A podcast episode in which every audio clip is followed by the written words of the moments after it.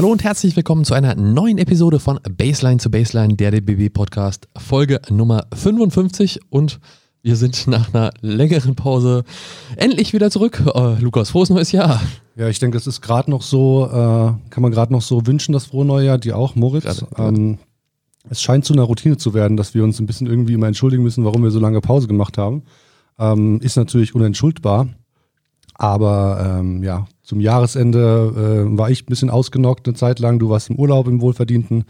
Und ja. äh, jetzt neues Jahr, neues Glück. Irgendwann stand das Equipment vom Podcast auch mal noch an einem falschen Ort. Äh, auch das, auch das ist passiert. Ähm, aber ja. ich habe vor ein paar Tagen, gestern habe ich den, den Podcast von, von Basti Doret gehört. Und die haben sich, äh, also John Angulo hat äh, vorgeschlagen, ob sie als Vorsatz sich das nehmen möchten, öfter aufzuzeichnen. Basti meinte, ja, wir peilen das mal an. Ich würde sagen, so, so ja, wählen wir die Wortwahl auch mal. Ja. Das war das Anpeilen. Der Plan für die nächsten Wochen steht zumindest, ja. Genau. Und wenn wir jetzt noch so ein bisschen zurückgehen äh, zu dem, was, was in der Vergangenheit äh, bei uns passiert ist, ist natürlich die, die beiden Qualifikationsfenster zu nennen, äh, allen voran zum Jahresende. Ähm, die Damen haben da einen sehr guten Job gemacht, das Ticket für die EM äh, zu wahren und, und die, die Chance zu, zu wahren, zum ersten Mal seit 2011, wenn ich mich nicht täusche, an einer Europameisterschaft teilzunehmen. Genau. Mit zwei tollen Siegen, einmal in Weißenfels gegen Bosnien-Herzegowina, ein ziemlich hoher Sieg und dann auswärts auch nochmal gegen ja. Ähm, Nordmazedonien. Nordmazedonien, genau, da waren sie auch. Genau. Dieser hohe Sieg gegen äh, Bosnien war auf jeden Fall sehr wichtig, ja. ähm, denn äh, es kommen ja die, die Gruppenersten weiter und dann die vier besten Zweiten. Und äh, da wir ja im Hinspiel in Belgien äh, eine relativ hohe Klatsche kassiert haben, hat das so ein bisschen wieder nivelliert. Ja. Der große, gute Sieg gegen, gegen Bosnien.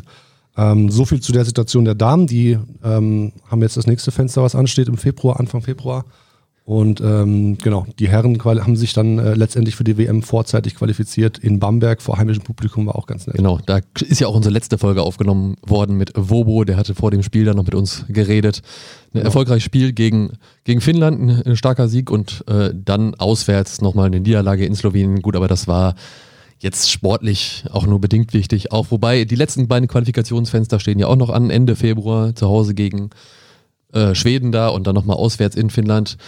Das heißt immer, es geht ja noch um eine gute Ausgangsposition für die Gruppenauslosung der WM, die übrigens erst am 30. April, also relativ spät im Jahr stattfinden wird. Erst dann steht fest, ob wir in Japan, auf den Philippinen oder in Indonesien die Vorrunde spielen werden.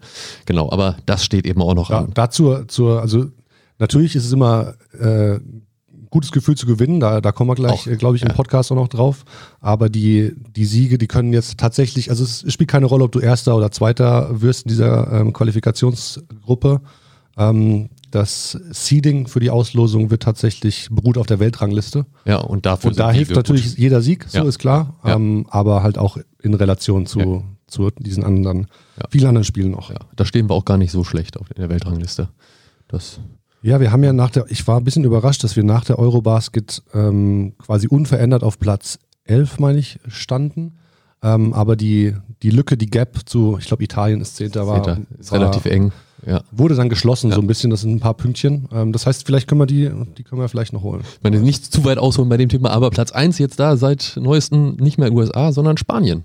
In der Weltrangliste. Ja, in der Weltrangliste. Ja, als amtierender das, Weltmeister, Europameister. Ja, genau, aber das war auch noch nicht so oft, dass da nicht die USA stand.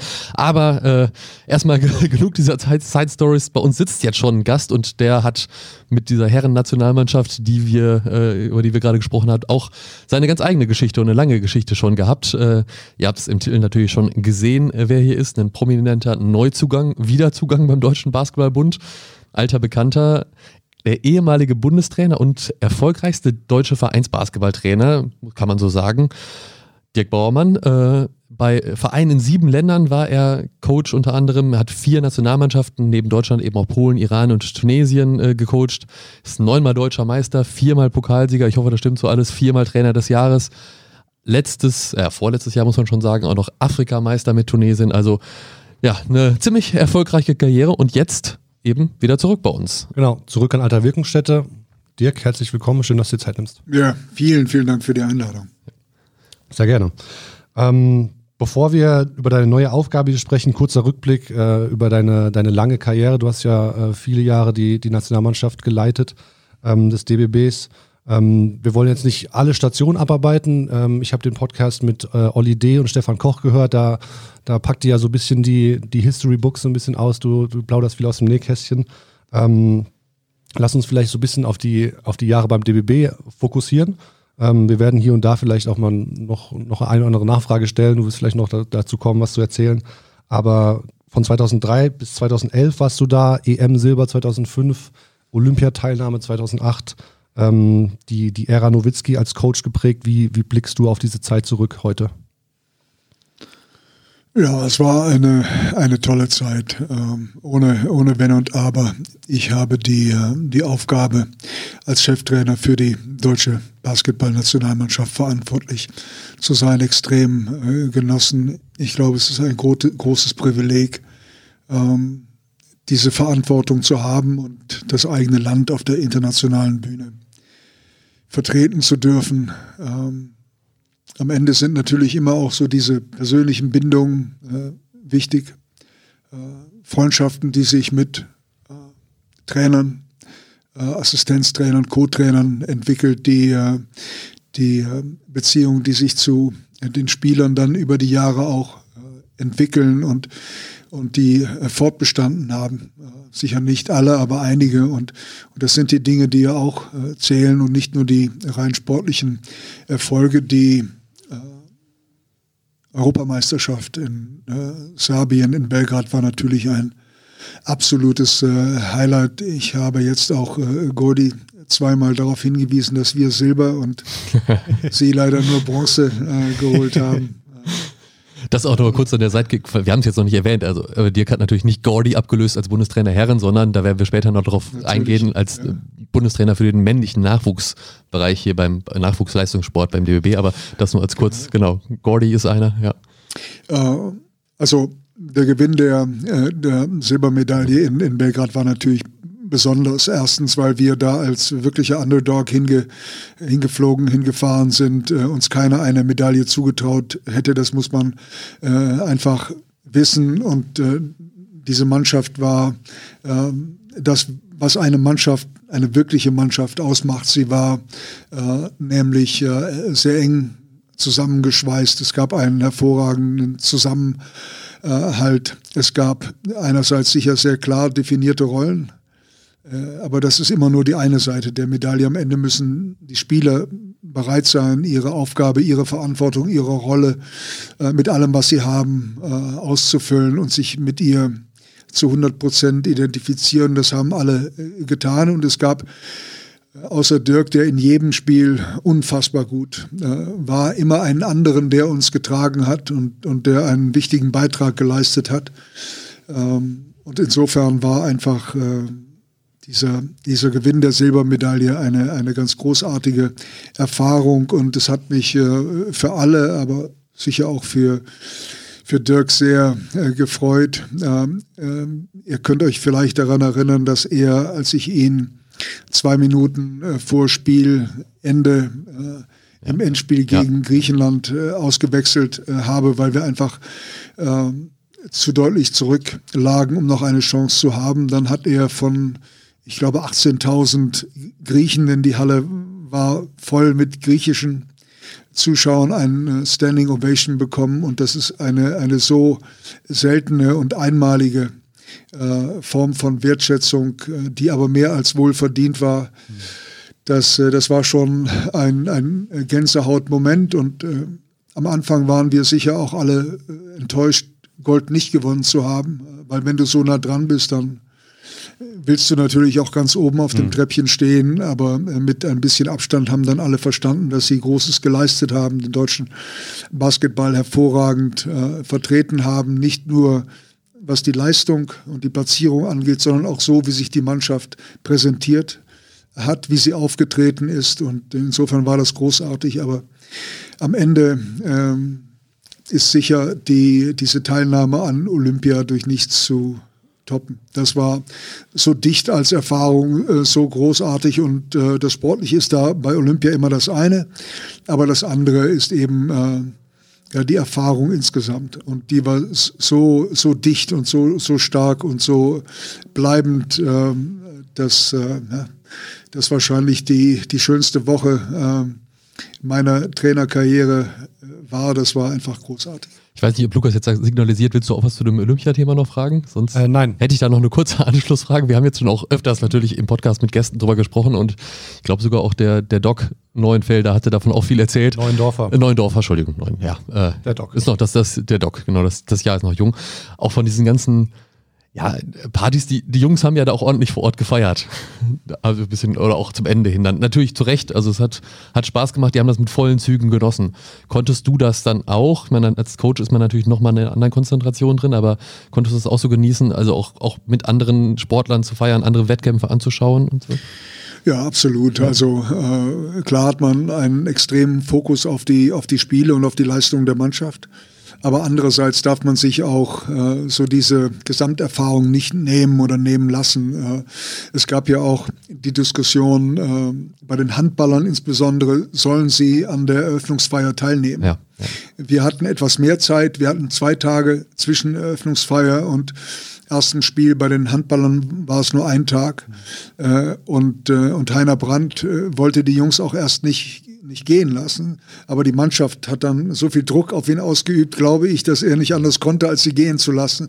Für uns war eigentlich äh, von Anfang an klar, dass wir ihn diese Erfahrung in jedem Fall nicht nehmen durften. Und das war unfassbar. Also wir standen da in diesem äh, Marathon-Tour. Man geht ja dann durch dieses Marathon-Tour durch und geht auf die Laufbahn und äh, aus der Mitte der Athleten kam dann Deutschland, Deutschland. Mhm. Äh, das war also nicht von irgendjemandem initiiert, sondern kam wirklich aus der Mitte der deutschen Olympiamannschaft. Und solche, solche Dinge sind einfach großartig, weil sie so authentisch und so ehrlich sind. Und man merkt, wie sich alle äh, mit, ihrem, mit ihrem Land äh, identifizieren und so unglaublich darauf freuen, bei diesem Event dabei zu sein. Äh, und da gibt es dann wirklich so etwas wie einen Mannschaftsgeist des Olympiateams der sich nicht nur auf die eigene Truppe bezieht, sondern eben auf alle. Und so unterstützt man sich eben auch gegenseitig. Die, äh, die äh, Tischtennis-Nationalmannschaft war eine Etage unter uns. Mit Im, Timo im Boll mhm. beispielsweise im Olympischen Dorf, genau. Und, äh, und wir sind ja dann sehr unglücklich ähm, gegen China ausgeschieden, hätten dieses Spiel gewinnen müssen, haben dann sehr unglücklich verloren. da wurde dann Dirk ähm, einen Schrittfehler und ein Offensivfoul in den letzten 54 Sekunden gepfiffen, was ja höchst ungewöhnlich mhm. äh, ist, um es milde zu sagen. Und ähm, na jedenfalls kommen wir also dann äh, nach dem Spiel äh, ins Olympische Dorf und äh, in unser Haus zurück und dann hatten die Tischtennisspieler, die Nationalmannschaft, ist ja, war ja auch nicht nur irgendjemand, ein, äh, ein, ein Schild gemalt, auf dem stand für uns seid ihr immer noch die Größten. Und solche, solche Gesten äh, sind einfach äh, grandios. Und so gab es dann wirklich äh, tolle Solidarität und gegenseitige Unterstützung äh, der, der deutschen Mannschaften, der deutschen äh, Athleten und Athletinnen. Und äh, einfach toll, da dabei gewesen zu sein. Du hast die, die Erfolge angesprochen, klar. Du hast aber auch die, die zwischenmenschlichen Beziehungen in dieser ganzen Zeit mit dem DBB, mit der Nationalmannschaft angesprochen. Ähm, gibt es auch, was deine Assistenzcoaches angeht, hast du äh, aus diesem Coaching-Staff auch dann für deine weiteren Stationen Leute, Leute mitgenommen oder hat sich der, der, der Bauermann-Coaching-Tree verselbstständigt?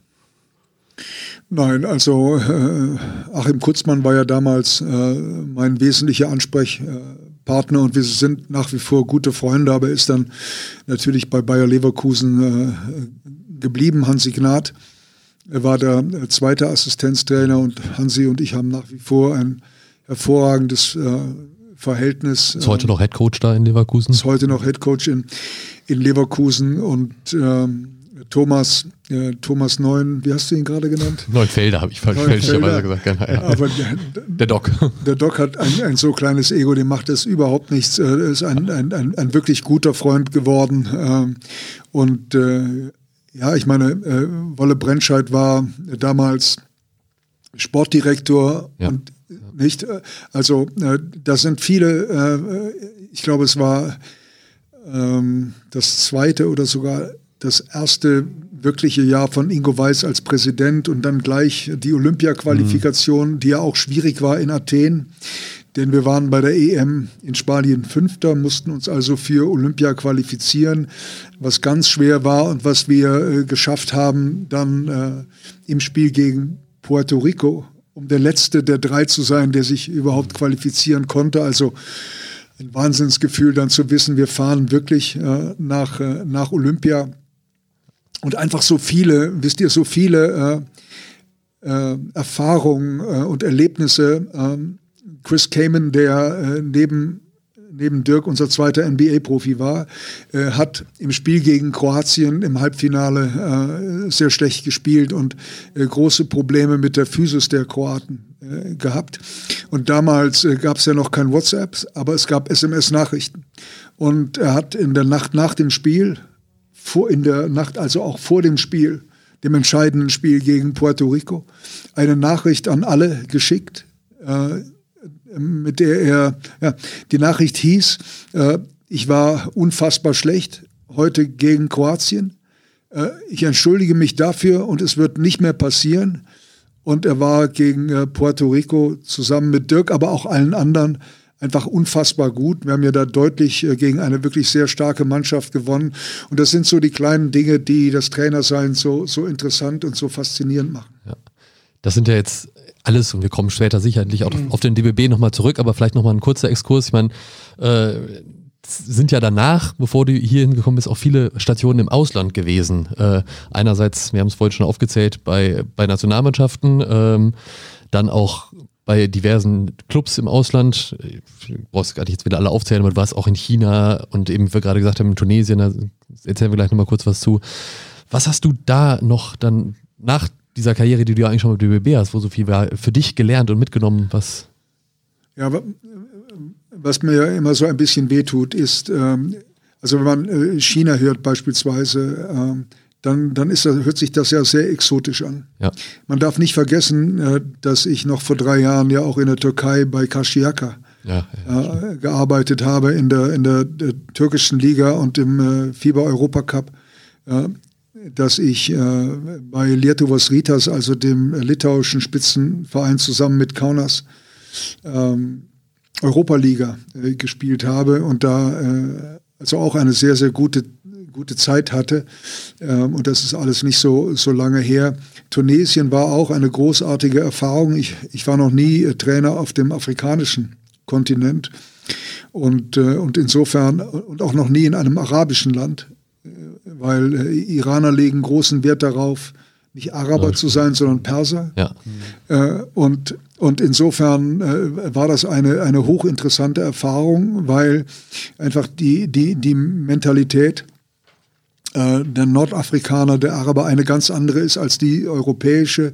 Äh, die Egos sind riesengroß. Äh, es gibt immer eine, eine große Empfindlichkeit für Kritik, insbesondere wenn sie nicht äh, so im stillen Kämmerlein, also unter vier Augen passiert. Äh, die, sie haben eine sehr, wie man so schön sagt, kurze Lunte. Also äh, es geht von 0, 0 auf 100 wirklich wie ein Ferrari.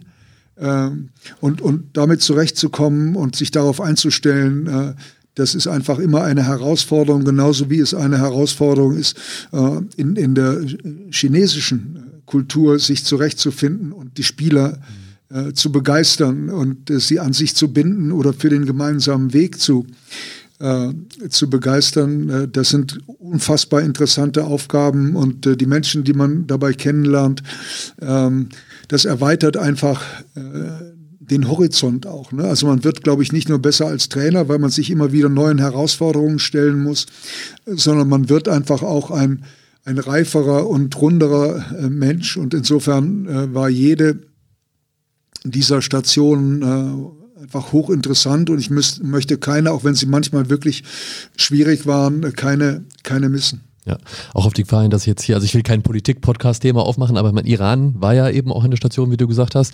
Da ist jetzt schon seit einigen Monaten eine, eine, eine schwierige Situation oder meine, auch, auch eine spannende Situation und vielleicht auch mit einem schönen Ausgang für viele Frauen da.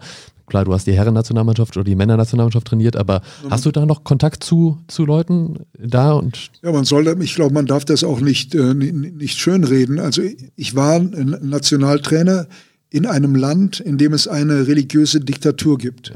und der, in, in der die Menschenrechte äh, missbraucht und mit Füßen getreten werden, gerade was äh, Frauen angeht. Aber nicht nur. Ja.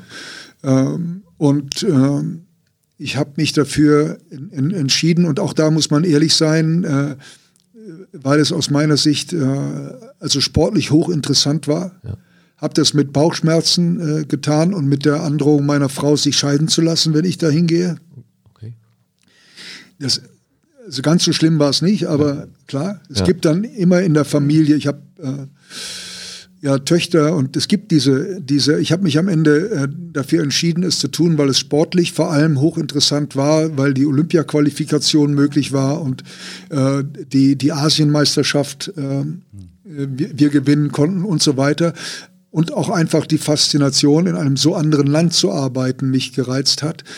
Ähm, der Gedanke, dass man vielleicht auch äh, so etwas im Land selber bewirken kann in der Zusammenarbeit mit den Spielern äh, beispielsweise, ähm, der hat mich sicher auch äh, bewegt, aber manchmal äh, redet man sich die Sachen durch solche Argumente auch selber schön. Ja. Ähm, aber es ist durchaus so, äh, um, um, deine, um deine Frage zu beantworten, ähm, ich habe nach wie vor sehr intensive äh, Beziehungen und Kontakte äh, zu einigen Spielern.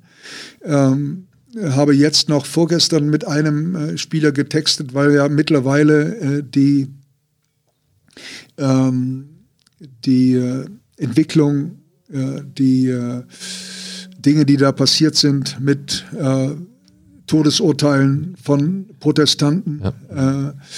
äh, äh, oder Protestierenden, äh, Protestanten wäre das falsche Wort, Protestierenden, äh, das sind ja alles ganz dramatische und furchtbare Dinge und äh, der Druck, der ausgeübt wurde auf die Familien der Fußballer, die sich geweigert haben, die Nationalhymne zu singen, äh, der Druck, der, der, ausgeübt wird auf die Basketball-Nationalspieler und so. Äh, darüber habe ich mit ihm äh, gesprochen. Es ist eine ganz schwierige Situation, auch für, für jemanden wie, wie ihn. Gehe ich mit auf die Straße, weil ich zu 100 Prozent äh, für das stehe, für das die Demonstrierenden kämpfen? Oder bringe ich meine Familie äh, mhm. meine Eltern in, in Gefahr, weil ich ja auch äh, exponiert bin in mhm. meiner Position als Nationalspieler. Also ganz, ganz äh, schwierige Dinge und furchtbare Dinge, die da, äh, natürlich da äh, passieren. Und wenn man Menschen äh, kennt, die dort die dort selber leben, dann hat man nochmal auch selber in dem Land gelebt hat und weiß beispielsweise, wie stark die Frauen sind. Ähm, äh, wie sehr sie um jedes Stück Freiheit äh, kämpfen müssen, das für unsere äh, Freundinnen und Frauen und äh, Kinder selbstverständlich ist, dann gewinnt man eine ganz andere Art von, von Respekt und Wertschätzung ähm, und auch Zuneigung. Ähm, und man merkt, wie groß der Unterschied immer ist zwischen dem, was die Menschen bewegt und was die Menschen sind und dem, was vor dem Vorhang passiert, nämlich im Falle von Iran einer religiösen Diktatur, die menschenverachtend ist. Ja von diesem etwas schwierigen Exkurs, der mir gerade so reinkam, jetzt, jetzt wieder auf, auf, auf ein anderes Thema zu kommen, ist natürlich nicht ganz einfach. Aber äh, du erzählst ja auch immer noch gerne weitere Anekdoten oder gibt es hunderte, die können wir jetzt gar nicht alle und deswegen wollen wir uns auch gar nicht, die sind in dem Podcast, den, den Lukas äh, schon angesprochen hat, wo du jetzt vor kurzem zu Gast warst, viele von erzählt worden, aber vielleicht dann noch eine, was, oder vielleicht die kurioseste Erfahrung, die du im Ausland gemacht hast, sei es auf Clubebene oder auf Nationalmannschaftsebene. Ähm ja, da gibt's natürlich, äh, da gibt's natürlich schon, äh, schon viele. Also ich würde sagen, eine, ähm, vielleicht eine, die ich da in diesem Podcast nicht erzählt, nicht erzählt habe. Ich will, wisst ihr, was ich nicht will, ist, ich will nicht zu einem dieser alten Männer werden, die immer irgend tausend Anekdoten ja. zu, zu, jeder Geschichte haben, die, die sie irgendwo sehen oder irgendwo gehört Klar, haben. Ja, ja, Aber äh, ich tue euch den Gefallen gerne. Danke. Äh, ich tue euch den Gefallen gerne. Ähm, als ich, äh, als ich Trainer, wenn es immer so anfängt mit als ich ja, war, dann, dann, weißt du schon, ja. eigentlich bist du ganz auf dem falschen Weg, aber nochmal, ich mache das gerne für euch. Ähm, ich war äh, Trainer ja in Griechenland. Ja. Äh, zwei Saisons lang bei zwei unterschiedlichen Vereinen. Äh, und jedes Mal wurde ich am Ende gefeuert, aber das ist äh, einfach Teil des Systems griechischer Basketball. Das ist ganz anders als hier. Ähm, sollte man aber an der Stelle nochmal äh, des Kontextes halber erklären. Ähm, und, äh, und es ging, es ging um einen, äh, um einen Spieler, der, ein Amerikaner, der in der Mannschaft eine wichtige Rolle spielte und der äh, sich äh, bei einem äh, Athletiktraining am Oberschenkel verletzt hat. Der Präsident wollte ihn sofort nach Hause schicken. Und ich war äh, der Meinung, dass man äh, diesen Spieler unbedingt im Kader behalten äh, sollte. Das ist im Übrigen der Vater von Barrett, dem, äh, dem Spieler der, der New York Knicks. RJ Barrett ist der Sohn. Ah, genau. Ja, ja, ja. Kanadier. Genau, Kanadier ja. und, äh, ja. und äh, da ging es um den Vater. Ja. Äh, Rowan Barrett, ich glaube auch bei, Rowan Barrett, genau. Ich glaube auch beim Verband auch aktiv. das wusste ich nicht, aber das, äh, also Hut ab. Ja. Äh, Gordy weiß es bestimmt. Ja.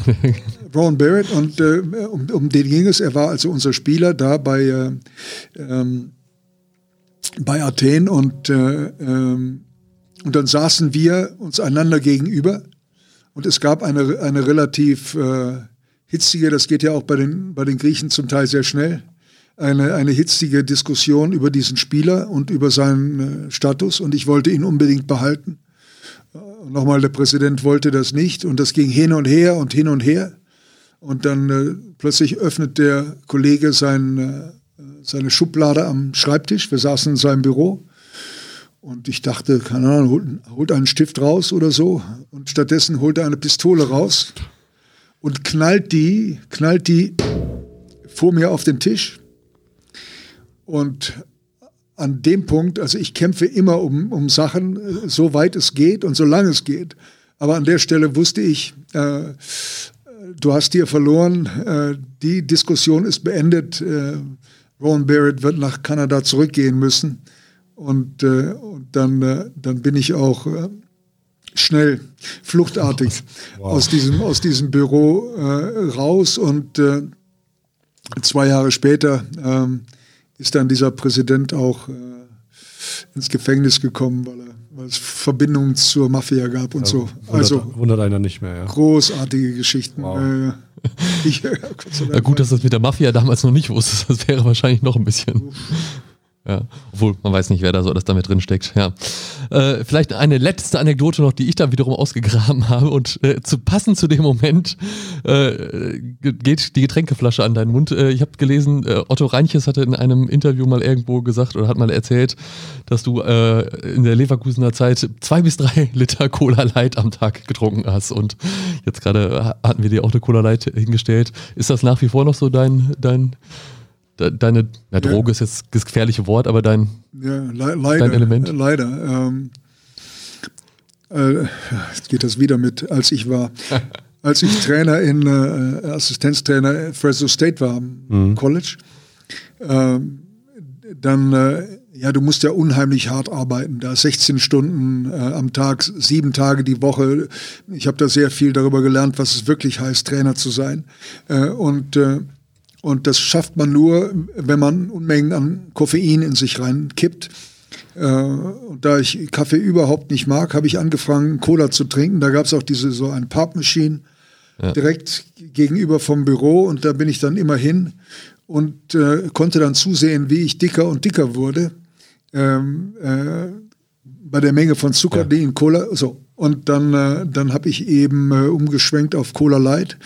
Äh, die aber ja so tatsächlich also äh, stark abhängig äh, macht. Und äh, bin da bis auf kurze ähm, Zwischenphasen nie von weggekommen. Insofern, das ist wirklich, ja, das ist traurig und nicht gesund, aber, äh, aber das stimmt. Ja. Ja, ja. Kleine Kinder sollen da nicht mit anfangen, aber die, die hören ja jetzt hier auch nicht unbedingt so zu. Aber dann wissen die, die, die DBB-Mitarbeiter, die jetzt dann erstmals mit dir zusammenarbeiten, dann auch, was am besten oder, oder die Kapitäne der, der Mannschaften, wo du dann bist, was sie am besten hinstellen können, damit der Coach gut arbeitet.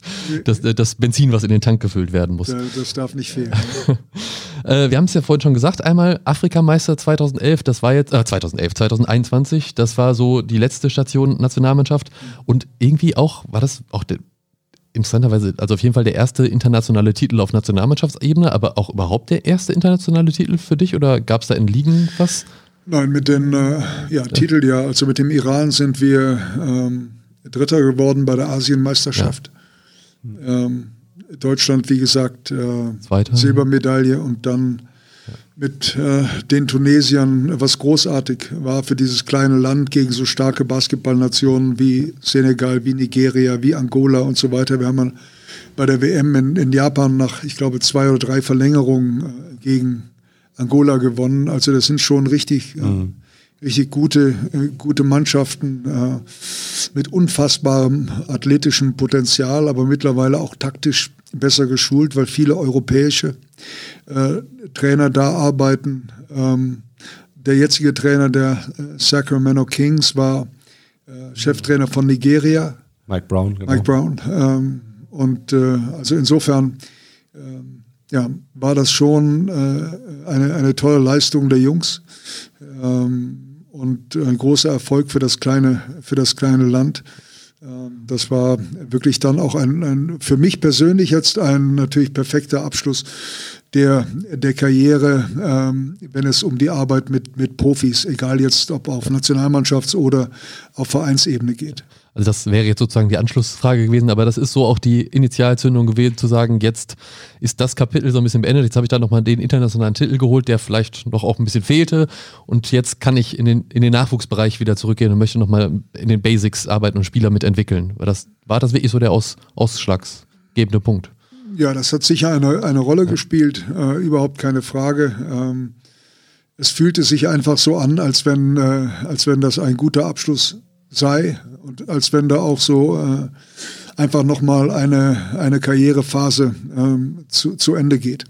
Und äh, ich bin 65 geworden im, im Dezember und dann stellt sich natürlich die Frage, äh, was machst du jetzt? Ne? Also du hast so viel gewonnen und so, so viel erlebt, auch viele Niederlagen äh, erlitten, äh, bist in manchen Situationen äh, gescheitert, aber an alles in allem äh, mehr Erfahrung und mehr Erfolge als äh, ja, die eigentlich für drei Leben reichen. Und äh, aber nochmal, nicht nur Erfolge, sondern auch, auch Niederlagen und Scheitern. Das gehört dazu. Und dann ist immer die Frage, wie geht man damit um und was macht das mit einem? Aber äh, was machst du jetzt, nicht? Also äh, die, die Leidenschaft für das Spiel und die, die Liebe äh, zu der Arbeit mit, mit äh, Spielern, die ist ungebrochen. Ähm, und ich glaube, solange man die hat, dann äh, findet der Körper auch, auch Wege äh, mitzuziehen. Wenn die Leidenschaft nicht mehr da ist und man nicht mehr gerne vielleicht in der Halle steht und mit, äh, mit Spielern oder Spielerinnen, je nachdem, äh, arbeitet, dann, äh, ja, dann hat es auch keinen Sinn mehr. Äh, und dann war eben die Frage, gut, ähm, und auch dieser Realität muss man sich ja an einer bestimmten, in einer bestimmten Karrierephase stellen.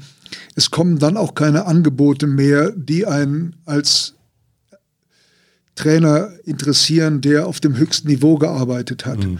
Ähm, und äh, und äh, in, insofern ist man dann auch nicht der Einzige sozusagen, der an diesem Entscheidungsprozess teil hat, sondern es kommt dann möglicherweise auch nichts mehr oder man wartet und wartet und es kommt nichts mehr und ich will nicht warten äh, oder wollte nicht warten, sondern wollte entweder aufhören und einen Schlussstrich äh, ziehen oder etwas ganz anderes tun, aber in meiner Sportart, in meinem Sport, der mich so fasziniert und, und den ich so liebe. Und äh, dann war für mich sehr schnell klar, weil ich ja auch aus der Jugendarbeit komme. Ähm, ich war ein Jahr lang hauptamtlicher Jugendtrainer bei Bayer Leverkusen.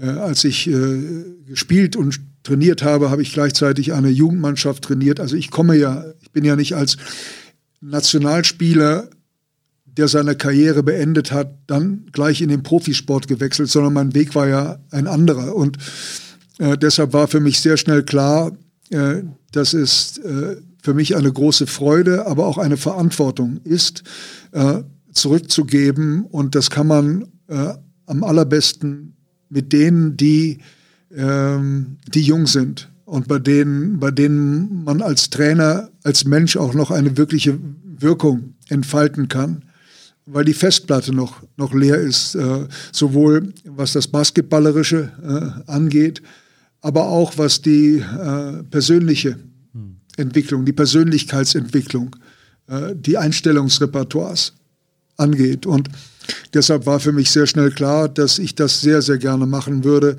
Ähm, noch für einige Jahre äh, und diese Erfahrung und das Wissen äh, weitergeben an eine Generation, die dann hoffentlich irgendwann einmal äh, den deutschen Basketball, äh, die A-Nationalmannschaft oder die BBL-Teams trägt. Du merkst, wir haben jetzt endgültig die Brücke geschlagen von äh, in Anführungsstrichen, als ich damals Trainer war, das ist jetzt, wir lösen sich das ist jetzt vorbei. Wir, Gott sei Dank. Wir, wir, kommen jetzt endgültig zu dem, was ansteht, was ja auch, wie du schon angerissen hast, eine super spannende Geschichte ist. Ähm, offizieller Titel ist meines Wissens nach der äh, Bundestrainer und äh, Koordinator für den männlichen Nachwuchsbereich. Ähm, auch das hast du schon ein bisschen angedeutet, aber was, was genau sind deine Aufgaben? Was, was kommt da auf dich zu? Also erstens gibt es ja einen, äh, einen zweiten Jugendbundestrainer, äh, das ist Alan äh, und, und insofern machen wir beide das gemeinsam. Das ist so das Erste. Ähm, das Zweite ist natürlich ich habe konzeptionell auch durchaus Verantwortung für äh, U18 und Jünger, aber das machen wir, das machen wir gemeinsam. Mhm. In der konkreten Verantwortung stehe ich vor allem für U16 und U15 mhm. und werde auch die U16-Nationalmannschaft selber betreuen, coachen, mhm. ähm, das Training leiten. Mhm. Ähm, und es war mir wichtig, das genau so zu tun. Weil normalerweise würde man vielleicht denken, dass ein Trainer, der aus dem Profisport kommt, eher eine Affinität hat zu U20, also den Jungprofis mhm. oder U18 vielleicht noch. Mhm.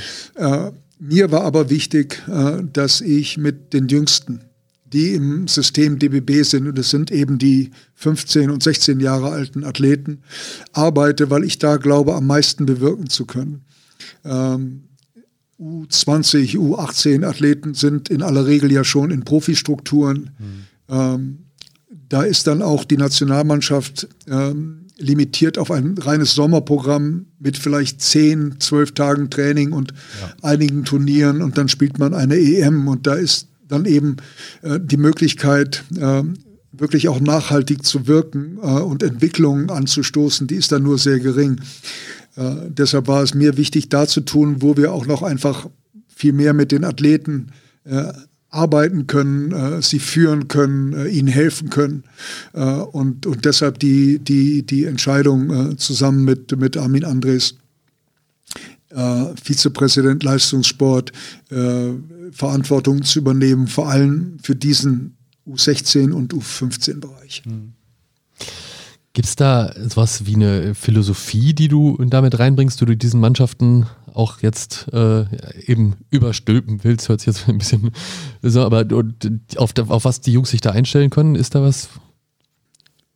Ich würde sagen, nach, äh, aus meiner Erfahrung, die, die wichtigste Qualität, um äh, unsere Sportart, die ja nicht so einfach ist, und die eine, ein Sport von Fehlern ist. Man macht viele Fehler und viele Fehler sind Teil des Spieles, ähm, ist es, ein großes Vertrauen in die eigene Fähigkeit zu haben, dieses Spiel erfolgreich zu spielen. Und insofern glaube ich, dass es äh, eine meiner, meiner wichtigsten Aufgaben ist, äh, unseren jungen Spielern eine Art von Selbstvertrauen zu vermitteln und zu geben über harte Arbeit, über äh, Wertschätzung, äh, über diese Dinge, äh, die ihnen erlaubt, auf dem höchsten europäischen Niveau als U16-Nationalmannschaft beispielsweise erfolgreich äh, zu spielen. Also äh, Vertrauen entwickelt man, Selbstvertrauen entwickelt man, indem man Vertrauen gibt. Und auch darüber, dass man äh, natürlich mit äh, den Jungs hart arbeitet, ähm, weil am Ende äh, kann ich nur Vertrauen haben in Inhalte, an denen ich sehr intensiv gearbeitet habe. Ähm, und insofern ist der, der Zusammenhang zwischen Selbstvertrauen äh, und harter Arbeit kluge Arbeit, intelligente Arbeit, aber auch harte und intensive Arbeit im Training, glaube ich, ein ganz, äh, ganz wichtiger. Also das wäre das Erste. Äh, Selbstvertrauen entwickeln durch Vertrauen schenken und Verantwortung übergeben. Das ist das Erste. Das Zweite ist, ich glaube, äh, dass es für, für junge Athleten äh, wichtig ist, ein Einstellungsrepertoire zu entwickeln, das ihnen erlaubt, im Profisport eine Rolle zu spielen. Also was ist wichtig? Bin ich wichtig oder ist äh, die Mannschaft, ist Gewinnen wichtig? Ähm, wie, wie komme ich dahin, ein respektierter Mitspieler zu werden? Was, muss, was gehört dazu? Wie hart muss ich arbeiten und was bedeutet eigentlich harte Arbeit, um meine Ziele zu erreichen? Wie viel Selbstdisziplin muss ich entwickeln, um das zu tun? Und wenn man dann, äh, ohne jetzt Name-Dropping äh, zu betreiben, aber wenn jemand äh, wie ich dann in der Lage war, mit Dirk, äh, ich glaube, sieben Sommer, Sommer lang zu arbeiten und also aus erster Hand zu sehen, was harte Arbeit in der absoluten Weltspitze wirklich bedeutet, wirklich bedeutet. Äh, und das weitergeben zu können, und zwar nicht, weil, weil man diese Idee hat, sondern weil man es einfach als Trainer gesehen hat. Und weil man als Trainer weiß, was es bedeutet und was es braucht, äh, eine Meisterschaft zu gewinnen oder einen Titel bei einer EM zu gewinnen, dann glaube ich, kann man das doch äh, sehr gut weitertragen äh, in die in die Spielerseelen äh, äh, und und das muss die das muss die äh, das muss die Aufgabe sein äh, also das ist sozusagen das zweite ist ein äh, den Spielern zu helfen, ein Einstellungsrepertoire zu entwickeln, das ihnen hilft, auf der allerhöchsten Ebene erfolgreich zu sein. Das Dritte ist natürlich, ihnen eine Idee vom Spiel zu vermitteln, die auf einer hohen europäischen Ebene funktioniert. Und die ist eben anders als beispielsweise eine NBA-Mentalität oder eine NBA-Kultur. Ähm, äh, Im europäischen Basketball ist das Zusammenspiel äh, ein, ein, ein, wichtiger Aspekt. Ähm, äh, die Idee sozusagen, dass ähm, Team viel wichtiger ist als selbst die ist im europäischen Basketball identitätsstiftend. Wenn man sich in die NBA-Spiele anschaut, die ja auch die Jugendlichen viel schauen, ist das eben nicht der Fall. Das ist eher umgekehrt. Also Jetzt gerade erst recht mit den 71 und 59 Punkten, die gerade wieder auftauchen. Absolut, ne? Genau. absolut ja, nicht. Ja, ja. Und, und diese Dinge zu transportieren und ihnen sozusagen ein Wertesystem mitzugeben, das ihnen hilft, äh, dann nicht irgendwann einmal ein Ego-Zocker zu sein, mhm. den im europäischen Basketball eben vielleicht keiner so recht will. Ähm, das, glaube ich, ist auch eine, eine, eine wichtige Aufgabe. Und dann ihnen natürlich, äh, klar, nicht nur eine Idee vom Spiel, die sehr stark europäisch geprägt ist, zu geben, sondern ihnen eben auch zu helfen, äh, ein Skillset oder wie Holger äh, Geschwinden immer so schön gesagt hat, einen Werkzeugkasten mhm. mitzugeben, mit, über den sie in jeder Situation in der Lage sind, nicht nur die richtige Lösung zu sehen, sondern sie eben auch umzusetzen. Mhm. Ganz, ganz interessante Ansätze. Ich würde gerne so ein paar äh, an so ein paar Punkte anknüpfen. Ähm, das zweite, was du gesagt hattest, ähm, da sprachst du von, von, dass du da lehren möchtest, wie, wie, wie viel sich harte Arbeit auszahlt. Ähm, es gibt eine, eine Zeile aus einem, aus einem Song, der vor vielen Jahren herausgekommen ist und, und äh, mir heute noch im Kopf geblieben ist, die heißt, ähm, es waren 80 Prozent Arbeit und der Rest war das Talent. Wie siehst du dieses Verhältnis? Ich glaube, dass äh, äh ich kenne den Song nicht äh, und äh, würde das gern mal hören. Mhm. Ähm, aber, es, aber natürlich, das, das ist so nicht. Also ähm, ohne ein, ein Talent äh, wirst du es nicht schaffen, auf ein bestimmtes Niveau zu kommen. Mhm. Äh, aber am Ende ähm, so das Dach, die, die Decke wird immer definiert über deine deine Arbeitseinstellung und deine Leidensfähigkeit und die Opferbereitschaft, die du haben musst, um auch mit 16 Jahren oder mit 15 Jahren, wenn die anderen sich im Park treffen und, äh, und quatschen, ähm, in den Wald zu gehen und zu laufen und äh, oder Krafttraining zu machen. Detlef Schrempf hat äh, sich immer in der Rundsporthalle, die hieß damals noch so, in Leverkusen einschließen lassen, hat sich versteckt. Hausmeister hat abgeschlossen, hat das Licht wieder angemacht und hat trainiert. Dirk Nowitzki hat äh, nach einem wirklich langen Trainingstag in der Vorbereitung für die EM 2005 beispielsweise in Mallorca, äh, wenn, wenn, äh, wenn alle anderen äh, wirklich komplett erschöpft waren, immer darum gebeten, noch eine Stunde länger mit entweder Holger oder Achim Kutzmann in der Halle zu bleiben und wie eine Maschine hochkonzentriert an seinem Wurf zu arbeiten. Hm. Ähm, wir kennen diese Geschichten von Kobe Bryant, äh, der nach einem schlechten Spiel, und das ist ja mittlerweile fast Gewohnheit bei NBA-Spielern, äh, mhm. dann äh, es gibt, es gibt, glaube ich, dieses äh, YouTube- äh, Clip von äh, Janis Antetokounmpo, mhm. der schlecht Freiwürfe geworfen hat und dann in der Halle geblieben ist und äh, man wollte ihn rauswerfen, weil mhm. der Boden. Äh, ja. Aber diese Einstellung, nicht? Äh, oder das Bild von Kobe, wie er im Pyjama an der Freiwurflinie steht, morgens um vier oder was, ja. Das hört sich ja. immer ein bisschen klischeehaft an, ist es aber nicht. Ne? Es ist in der Tat so, dass wenn ich ein, ein Ziel mit allem was ich habe und was ich bin, erreichen will, dann ähm, muss ich entsprechend viel investieren. Äh, und ich glaube, es ist dann auch meine Aufgabe als jemand, der das eben persönlich erlebt und gesehen hat und es vielleicht deshalb auch authentisch tun kann, den jungen Athleten klarzumachen, dass, ähm, dass nur das der Weg sein kann, dass Talent immer nur die Grundlage ist, eine wichtige Grundlage, aber äh, dass am Ende ähm, die, die Decke äh, immer definiert wird über Einstellung äh, und äh, Trainingseifer. Ja, der, der nächste Punkt, an den ich nochmal anknüpfen wollte, war das äh, Stichwort Spielidee.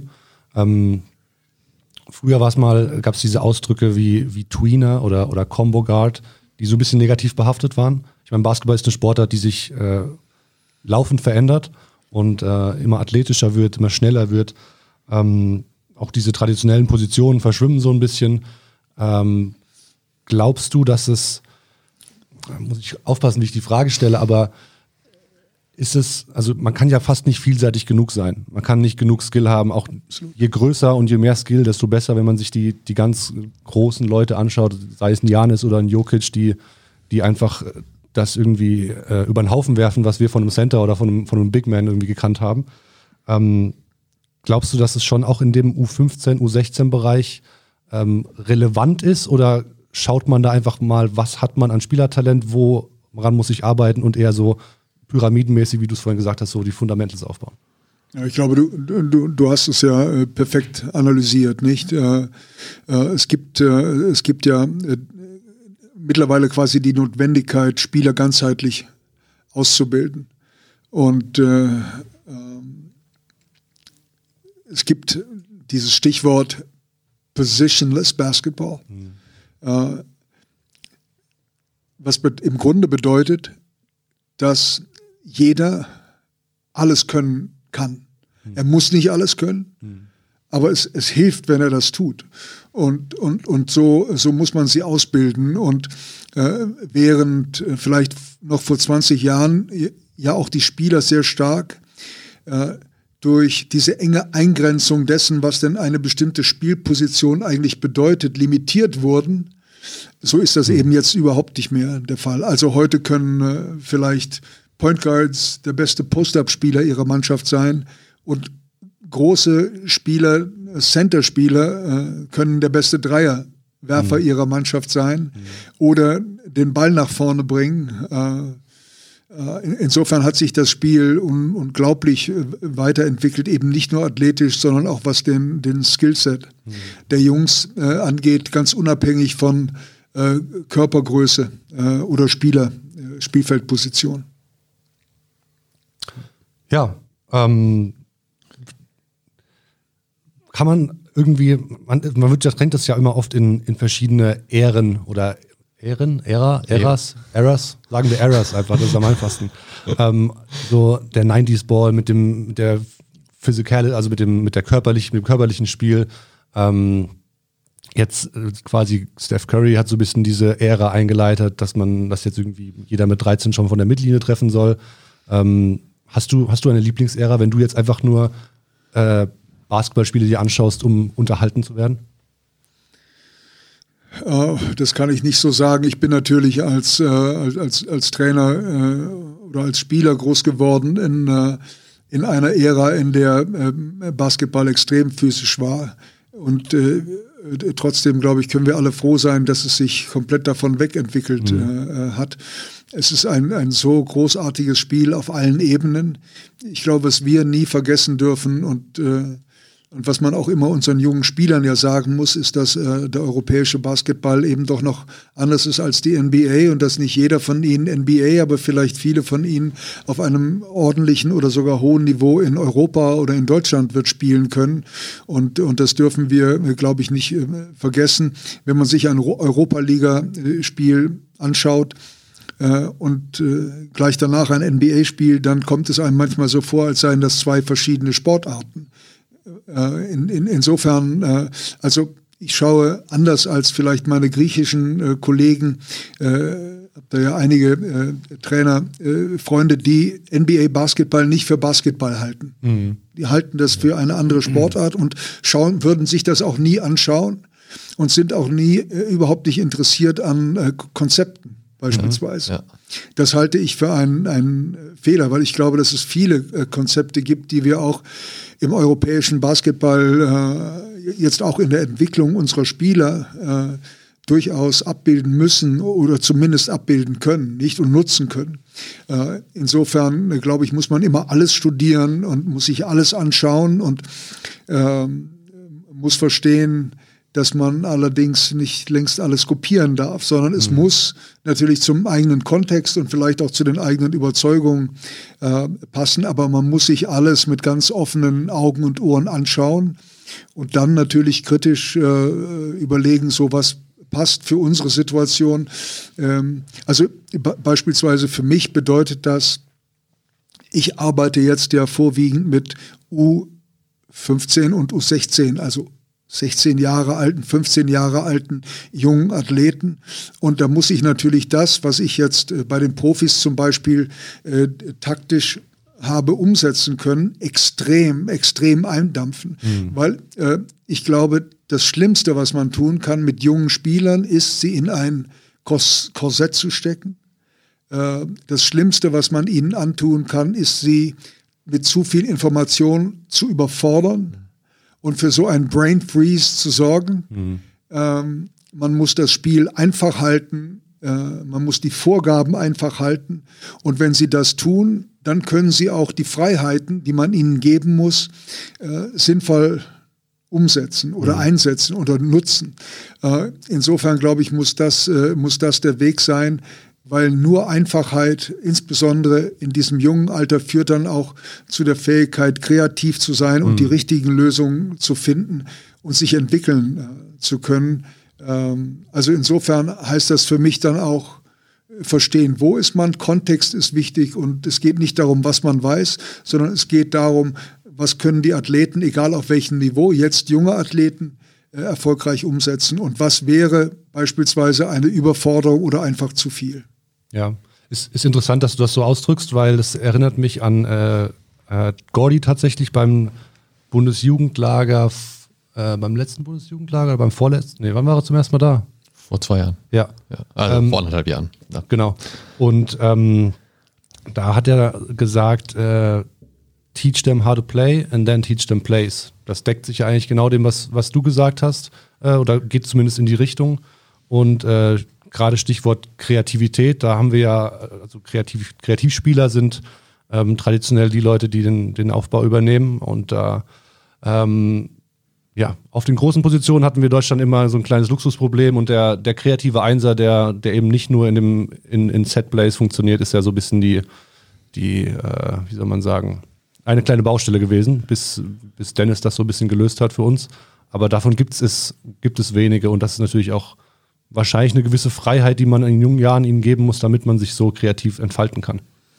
Genau, ähm, äh, das gehört hundertprozentig dazu. Es gehört sicher auch dazu, äh, dass, äh, dass Spieler, die das Talent haben, ein Aufbauspieler zu sein, dann auch auf einem vernünftigen Niveau spielen können. Mhm. Also es gibt sicher äh, Regionalligen, in, in, in Deutschland, in denen äh, zumindest bei den Spitzenvereinen äh, äh, amerikanische Point Guards 40 Punkte machen und dann wundern wir uns, warum äh, es zu wenig Deutsche das ist jetzt sehr, äh, das hört sich jetzt sehr plakativ an, ist es auch und sicher zu kurz gegriffen. Äh, aber ich will nur sagen, dass wir sicher genau die gleichen Talente auch auf dieser Position haben wie alle anderen auch. Wir müssen sie besser fördern. Wir müssen ihnen die Freiheiten geben, die sie brauchen, um sich zu entwickeln. Wir müssen ihnen aber natürlich auch erklären, ähm, was es heißt, Point Guard zu sein, nämlich nicht nur kreativ und mit Instinkt zu spielen, sondern auch sicherzustellen, äh, dass sie, äh, dass sie die anderen, die Mitspieler besser machen, äh, dass sie verstehen, wann sie schnell und wann sie vielleicht auch einmal etwas, ähm, etwas ruhiger aufbauen müssen, ähm, weil diese Position ist, ist komplex und es braucht viel an Coaching und Teaching, bis sie sie wirklich erfolgreich äh, spielen können. Ähm, weil, weil nur Kreativität äh, kann natürlich dann mhm. auch zu Chaos führen. Äh, und, und das schadet am Ende dem Mannschaftsspiel natürlich genauso, als wenn der Aufbauspieler ein Roboter ist. Und insofern, mhm. insofern muss man da immer, immer, glaube ich, äh, wie in allen anderen Lebenssituationen auch, äh, das, äh, das Golden, die goldene Mitte finden. Mhm. Kommen wir noch mal oder wieder konkret auf, auf das Team zurück, was du oder die Teams, die du jetzt äh, übernehmen wirst. Da ist natürlich einerseits die U15, die ist ja so eine Vorstufe sozusagen noch. Die haben jetzt auch noch keine internationalen Turniere, insofern, dass es da keine Europameisterschaften gibt oder auch ja, Weltmeisterschaften. Die sind ja sowieso immer in, dieser Zwischen, in diesen Zwischenschritten U17 und 19. Ähm, aber gut, das äh, schließt auch an dieses Thema ein bisschen an, diese Zwischenschritte die U15 hat einen Nordsee Cup dann im Sommer noch, den du dann wahrscheinlich betreuen wirst. Es ist so ein kleines internationales Turnier. Die U16 ist jetzt wieder bei der A-Europameisterschaft und äh, warum ich das so betone, da gibt es eben A- und B-Aufstiegssystem und das ist eben das Besondere, dass man ja auch im Zweifel manchmal eine, Bürde übernimmt von, einer, von einem Team, was vorher ganz da war, von einem anderen Jahrgang, die dann mal abgestiegen sind, weil es nicht so ein äh, starker Jahrgang war. Dann geht es wieder hoch. Auch das ist ja äh, was Besonderes dieses, dieser Jugend. Und jetzt ist eben diese U16, äh, die du jetzt übernimmst, hast wahrscheinlich schon ein paar Spieler davon gesehen. Was ist das Ziel mit dem Team, die jetzt ja wieder den Aufstieg geschafft haben, aber gar nicht so unbedingt das Team ist, was, was abgestiegen ist vorher? Ne? Also die wie kann man das ja nicht vorwerfen, sozusagen. Ja, es ist eine, eine andere Spielergeneration jetzt, weil die, die im letzten Jahr aufgestiegen sind, sind jetzt der jüngere Jahrgang der U18. In, bis auf wenige, ganz wenige ja. Ausnahmen. Deklan Duro ist eine ja. dieser Ausnahmen. Äh, also zunächst mal äh, äh,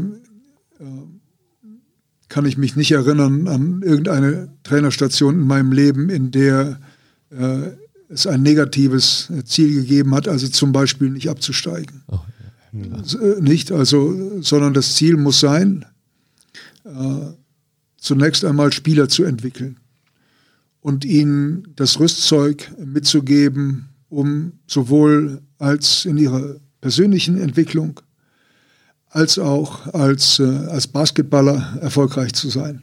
Das ist die allererste Aufgabe. Die zweite Aufgabe besteht darin, äh, eine Mannschaft äh, zu formen, die in der Lage ist, gegen die Besten in Europa erfolgreich zu spielen und sie zu schlagen. Dazu braucht es, wir haben gerade darüber gesprochen, äh, auch ein Talent. Und im Basketball idealerweise auf allen Positionen. Und es braucht auch eine Tiefe, gerade bei einer Europameisterschaft, bei der man quasi täglich spielt. Mhm.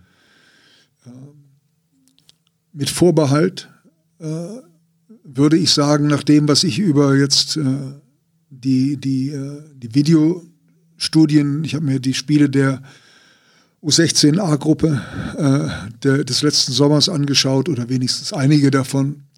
Und dem, was mir die Trainer an Feedback über diese Generation die jetzt im Sommer die U16 EM spielen wird, gesagt haben und das, was ich selber in Heidelberg bei dem Nominierungslehrgang, bei dem ich schon war, um mir das einmal anzuschauen, ein Gefühl dafür zu bekommen, ob ich mir überhaupt vorstellen kann, mit so jungen Athleten noch einmal zu arbeiten, ähm, würde ich sagen, dass es sich um eine Generation handelt, die, ähm, die es richtig gut machen kann.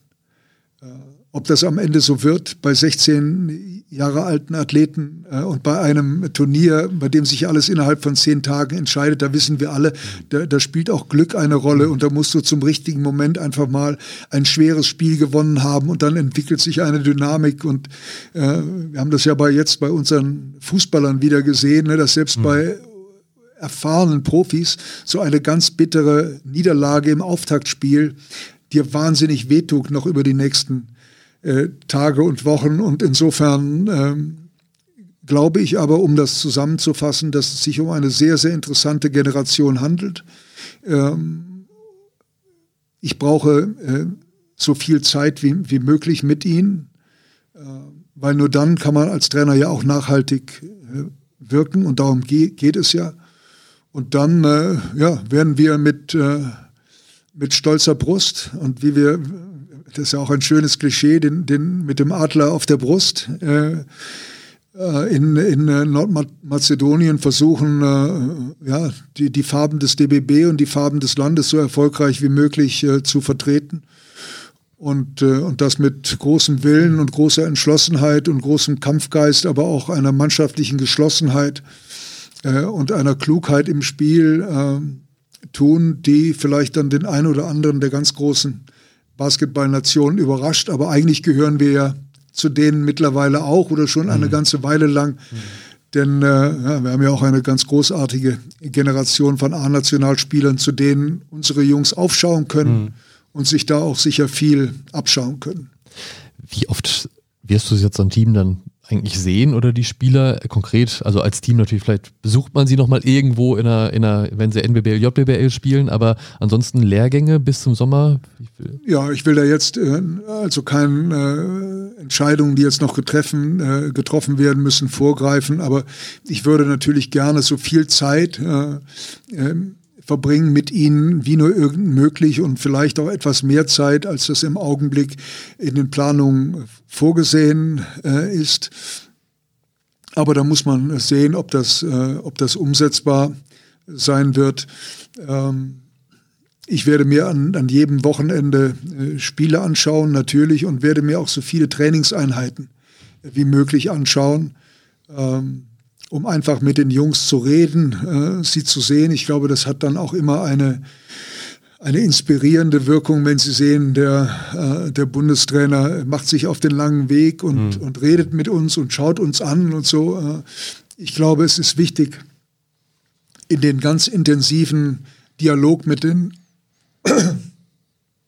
Entschuldigung, äh, JBBL und NBBL-Trainern ähm, diese, die ja mit den Jungs jeden Tag arbeiten, zu treten und das auf Augenhöhe äh, zu tun und zu verstehen, wo sie herkommen und welche Spielidee sie haben. Und, äh, und ich glaube, das ist äh, fast genauso wichtig wie der direkte Kontakt zu den Spielern, weil die Trainer sind die entscheidende Schnittstelle im System. Ich könnte jetzt ganz kurz unterbrechen, weil du hast jetzt noch die geräuspert, weil die Cola Light alle ist. Das könnte Novo bei uns im Podcast sein, soll ich dir noch eine holen? Ich kann eben rausgehen und Lukas stellt schon mal die Frage. Die alles, alles, gut, Oder ich weiß jetzt nicht, von, die, von wem dieses Wasserglas ist. Das habe ich extra auch für dich. Oh, okay, dann bleib, gehen wir jetzt mal Wasser. Das soll reichen, ja, ja. gut, alles gut. Ähm, Stichwort nachhaltige Entwicklung, das hast du eben auch schon so ein bisschen ange, angerissen, ist, ist gerade im Nachwuchsbereich besonders wichtig, dass man eben nicht ähm, die ganz hohen Hochs hat und die ganz tiefen Tiefs, sondern dass es so eine, so eine Balance daraus, daraus ist. Aber natürlich, äh, und deswegen haben wir auch so ein bisschen nach den Zielen irgendwie gefragt und versucht, dir was zu entlocken, ähm, sind kurzfristige Erfolge oder Erfolge an sich natürlich auch, äh, können eine sehr wichtige, prägende Erfahrung sein für, für äh, heranwachsende Athleten und Athletinnen. Ähm, wie siehst du da das, das Verhältnis zwischen eben dem nachhaltigen, äh, ja, der nachhaltigen Relevanz und dem kurzfristigen Erfolg? Ich glaube, dass sich beides nicht äh, ausschließt. Ja. Was man in jedem Fall äh, gerade mit jungen Athleten und Athletinnen verhindern muss, ist, sie unter Druck zu setzen. Nicht? Also wir müssen, wir müssen, wir müssen und sonst ist es mhm. ein Scheitern überhaupt nicht. Mhm. Ich glaube, dass sie äh, mit großem Spaß und großer Lust am Spielen und natürlich vor allem großer Lust auch aufs Gewinnen äh, zu einer Europameisterschaft oder in jedes Turnier gehen müssen, aber sich nie Gedanken machen sollen darüber, was passiert, äh, wenn sie vielleicht 13. werden. Ähm, Und, äh, und insofern solche Gedanken haben wir nie, sondern äh, sie sollen äh, verstehen, äh, dass es ein Privileg ist, ihr Land auch bei einer U16 EM zu vertreten. Sie sollen das aber mit großem Spaß und auch so einem Element von Lockerheit mhm. machen und sicher werde ich nie irgendeinen unserer jungen Athleten unter Druck setzen und, äh, und auf, auf Zielen herumreiten, äh, die äh, ihnen vielleicht mehr Stress bereiten, hm. als sie ihnen gut tun. Hm. Stichwort Winning Mentality. Glaubst du, das ist was, was man, also erstmal, wie fördert man das sowas beim Nachwuchs? Kann man sowas überhaupt lernen? Ich glaube, das muss man äh, als Trainer vorleben. Mhm. Ich glaube, dass die, dass die Spieler äh, bestimmte Messages äh, immer wieder hören, immer wieder hören müssen. Ähm, ich glaube, dass man, dass man Gewinnen einfach auch zu, ja, zu einem, zum Mittelpunkt der Arbeit machen muss. Also man muss versuchen, jeden, jeden Drill im Training zu gewinnen. Und wenn man das nicht tut, dann ist das kein Beinbruch, mhm. Dann ist das kein Scheitern, dann ist das kein Problem, aber man versucht den nächsten Drill zu gewinnen. Und zwar mit noch mehr Inspiration und Motivation, äh, als man es vielleicht äh, hätte, wenn man äh, den vorher schon gewonnen hätte. Und äh, ich glaube, darum, darum geht es. Und es glaub, ich glaube, es geht äh, darum, äh, ihnen klarzumachen, dass mannschaftlicher Erfolg ähm, sozusagen das höchste Gut ist. Und dass wenn man sozusagen diese Priorisierung im, im Kopf hat, das Mannschaft ist wichtiger als selbst. Gewinnen ist wichtiger als nur dabei sein. Dass wenn Sie diese Werte äh, internalisiert und gut verstanden haben, dass sich daraus ganz vieles ableitet. Zum Beispiel schieße ich jetzt selber, obwohl äh, ich gut verteidigt bin, oder passe ich den Ball weiter zu einem Mitspieler, der in viel besserer Position ist, als ich das bin.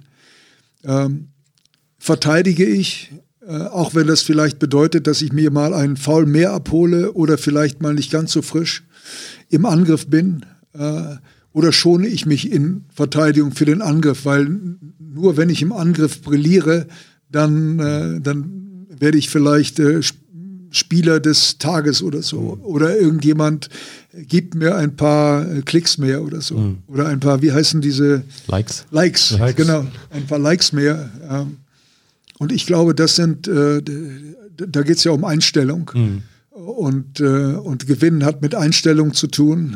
Und, und das zu transportieren, ist sicher auch eine, eine ganz, ganz wichtige Aufgabe von, von Trainern und wird auch meine Aufgabe sein.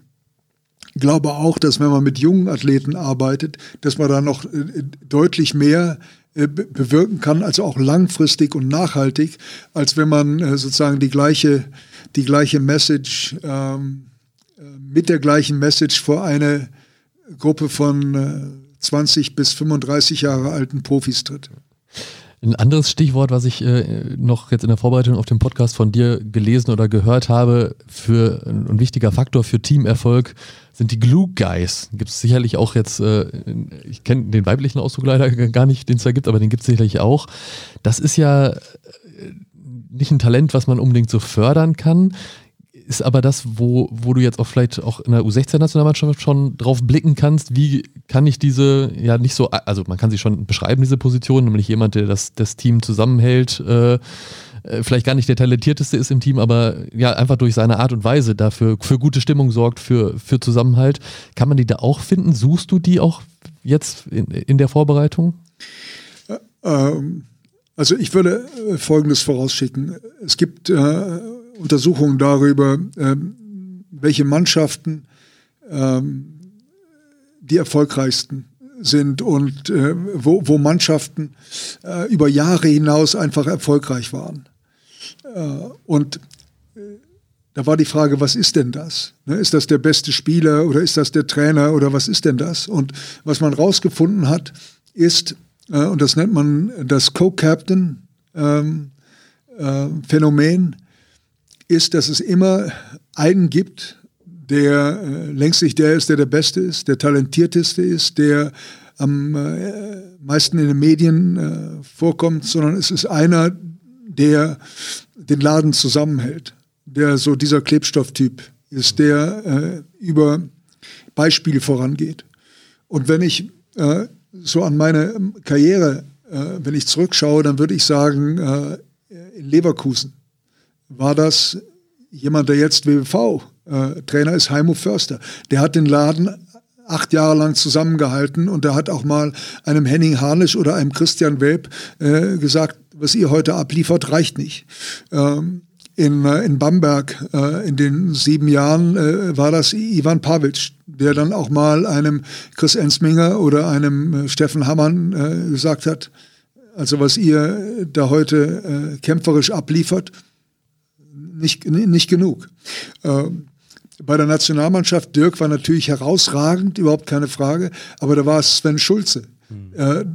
Und Stephen Babu, das waren die Glue Guys, ne? das waren die Arbeiter, die auch mal den Mund aufgemacht haben, äh, die, äh, ja, die einfach den Laden zusammengehalten äh, haben äh, und, äh, und eine wahnsinnige ja, Identifikation mit der Sache, mit ihren Jungs äh, gehabt haben, aber eben auch einfach immer den, den, den, den Mut hatten, äh, einmal unbequem zu sein und unbequeme Dinge auch zu sagen, aber im Wesentlichen über ihr Beispiel mhm. äh, geführt haben. Äh, ob, ob wir im U16-Jahrgang jetzt so jemanden haben, das weiß ich nicht. Äh, was man aber an der Stelle sicher sagen kann, ist, dass auch bei einer U16-Nationalmannschaft es sicher nicht die zwölf talentiertesten sein werden, die äh, am Ende äh, die, die, sag das mal jetzt etwas pathetisch, äh, die deutschen Farben äh, mhm. vertreten werden. Äh, das werden die in der Mehrheit sein, natürlich. Aber äh, es wird sicher auch den einen oder anderen geben, der einfach ähm, eine bestimmte Qualität hat, der zum Beispiel ein, ein ganz großartiger Verteidiger ist. Oder jemand ist, der, den du auch mal für drei Minuten aufs Feld bringen kannst und der zwei Dreier reinwirft, äh, beispielsweise. Mhm. Ähm, also es sind dann eben auch bei einer U16-Nationalmannschaft, so sehe ich es jedenfalls, ähm, nicht nur die zwölf Talentiertesten, die am Ende spielen werden, sondern es muss eben auch eine Mannschaft äh, nach Skopje äh, fahren, die, äh, die diesen Begriff verdient, nämlich eine Mannschaft zu sein. Und das bedeutet, es müssen unterschiedliche Rollen und Verantwortlichkeiten auch besetzt werden und mit großer Identifikation und Leidenschaft von den Jungs umgesetzt werden. Und es können dann äh, äh Oskar Schmidt, der äh, nicht wahr berühmte brasilianische äh, Nationalspieler und einer der besten Werfer, die es jemals gegeben hat, äh, hat mal gesagt, es braucht eben nicht nur die, die das Turnier, die das Klavier spielen können, sondern auch die, die es reintragen. Mhm. Und, äh, und, und das gilt einfach. Und ich glaube, das gilt auch äh, in Grenzen, sicher in Grenzen für eine U16, U18 oder U20 Nationalmannschaft, weil am Ende stehst du eben da und spielst gegen Spanien und da geht es drum. Mhm und, und da willst du auch gewinnen. Ja. Wenn wir jetzt schon bei dem Stichwort sind, die dabei sind und das Klavier reintragen oder jetzt in dem Falle sind es ja auch nicht nur das Team auf dem Feld, sondern noch ganz viel drumherum. Du hast auch gesagt, oder das hat man gelesen in deiner, äh, in der Pressemitteilung zur Bekanntgabe, jetzt heißt es alle Hände an Deck. Welche Hände sind das? Welche braucht es jetzt hier im, im, deutschen Basketball, wenn wir es auch ganz groß aufmachen vielleicht? Und mit wem bist du da schon in Kontakt und, und arbeitest zusammen? Ja, eigentlich, äh, eigentlich mit, mit allen nicht. Also es sind ja so viele Ebenen, äh, die eine wichtige Rolle spielen. Äh, von den kleinen Amateurvereinen, in der unfassbar viel an äh, Arbeit geleistet wird, die keiner wahrnimmt, die unbezahlt ist, äh, die, die Schiedsrichter, äh, die, ich habe jetzt neulich in, in, in Krefeld ein U12-Spiel gesehen, weil der Sohn einer befreundeten Familie da spielt. Da war 10 Uhr morgens und da sind dann zwei Schiedsrichter da, die das, weiß ich was, für 20 Euro oder so machen. Mhm.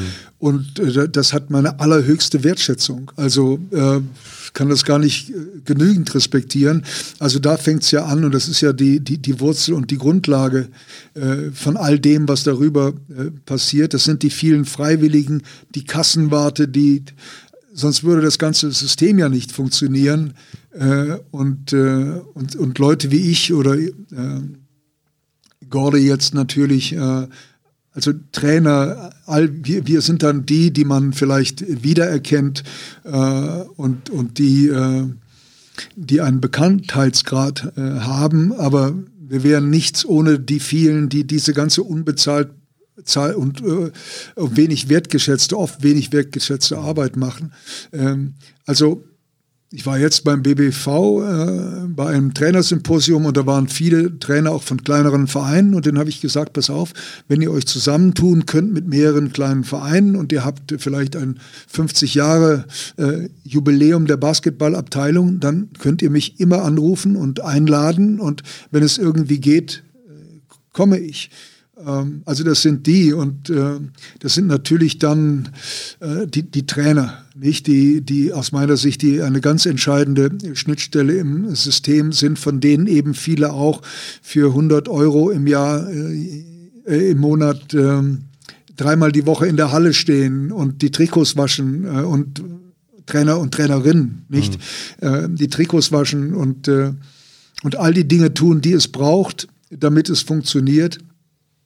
Und da natürlich insbesondere, weil die für mich als eine wichtigere Schnittstelle sind, vielleicht als andere Trainer, die der JBBL und NBBL.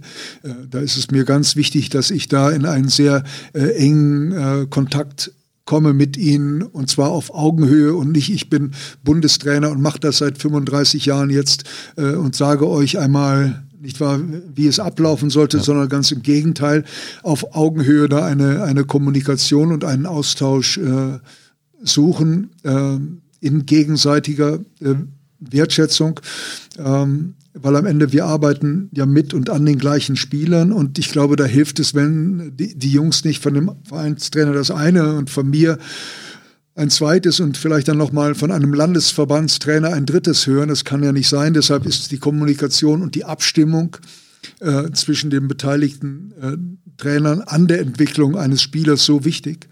Äh, und das ist natürlich dann auch BBL und das ist äh, hier im, im, im Verband äh, die Entscheidungsträger nicht bis hin zum Präsidenten Ingo Weiß, Armin Andres, Wolfgang Brentscheid und so weiter und so fort. Und äh, in, in, insofern kann ich das gar nicht jetzt einschränken auf eine Ebene, sondern glaube, dass es äh, meine und Alans Aufgabe ist, zu versuchen, überall für ein bisschen mehr äh, Know-how, ein bisschen mehr Inspiration, ein bisschen mehr Motivation, vor allem über Wertschätzung und Information und Wissen weitergeben zu schaffen. Das ist der, der Ansatz. Und gibt es dann auch, mit Alan hast du jetzt natürlich, das ist dein Kollege in, in dem gleichen Bereich, äh, schon angesprochen. Alan äh, Ibrahimagic, genau, haben wir jetzt noch, noch nicht, äh, vielleicht für die Leute, die ihn nicht kennen. kennen. Gab es auch eine Podcast-Folge schon, ist lange her, aber einfach mal da unten durchscrollen, war auch eine sehr interessante äh, Folge. Ja. Interessanter Typ mit einer interessanten Biografie auch. Ähm, aber natürlich Gordy als, als Herren-Bundestrainer, der ja auch ein Nach Nachfolger von dir ist, da wird es wahrscheinlich dann auch noch Abstimmungen geben. Oder? Ja, also natürlich, äh, natürlich werden wir äh, über viele Inhalte äh, reden. Andererseits ja, muss es, glaube ich, immer, genauso wie es in einer Mannschaft klar definierte Rollen und Aufgaben geben muss, so muss es die auch unter uns Trainern geben. Gordy hat die große Verantwortung, ähm, A-Nationalmannschaft äh, unfassbar guten äh, Job gemacht äh, in der Zeit, in der er in der Verantwortung steht.